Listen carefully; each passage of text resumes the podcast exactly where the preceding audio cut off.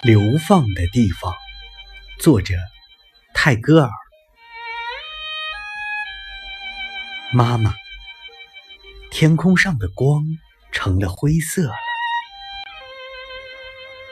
我不知道是什么时候了，我玩的怪没劲的，所以到你这里来了。这是星期六，是我们的休息日。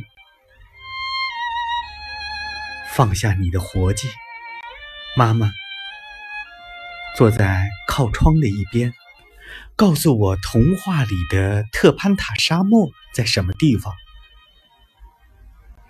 雨的影子遮掩了整个白天，凶猛的电光用它的爪子抓着天空。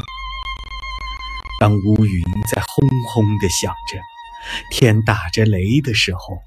我总爱心里带着恐惧爬伏到你的身上。当大雨倾泻在竹叶子上好几个钟头，而我们的窗户为狂风震得个个发响的时候，我就爱独自和你坐在屋里，妈妈，听你讲童话里的特潘塔沙漠的故事。他在哪里，妈妈？在哪一个海洋的岸上？在哪些个山峰的脚下？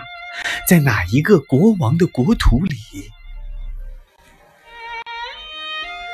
田地上没有此江彼壤的界石，也没有村人在黄昏时走回家的，或妇人在树林里捡拾枯枝而捆载到市场上去的道路。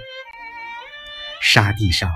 只有一小块一小块的黄色草地，只有一株树，就是那一对聪明的老鸟在那里做窝的。那个地方就是特潘塔沙漠。我能够想象得到，就在这样一个乌云密布的日子，国王的年轻的儿子怎样的独自骑着一匹灰色马。走过这个沙漠，去寻找那被囚禁在不可知的重洋之外的巨人宫里的公主。当雨雾在遥远的天空下降，电光像一阵突然发作的痛楚的痉挛似的闪射的时候，他可记得他的不幸的母亲。为国王所弃，正在扫除牛棚，眼里流着眼泪。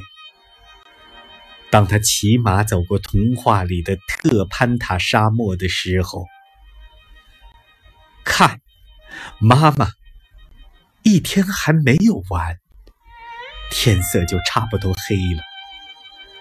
那边村庄的路上没有什么旅客了。牧童早就从牧场上回家了，人们都已从田地里回来，坐在他们草屋的檐下的草席上，眼望着阴沉的云块。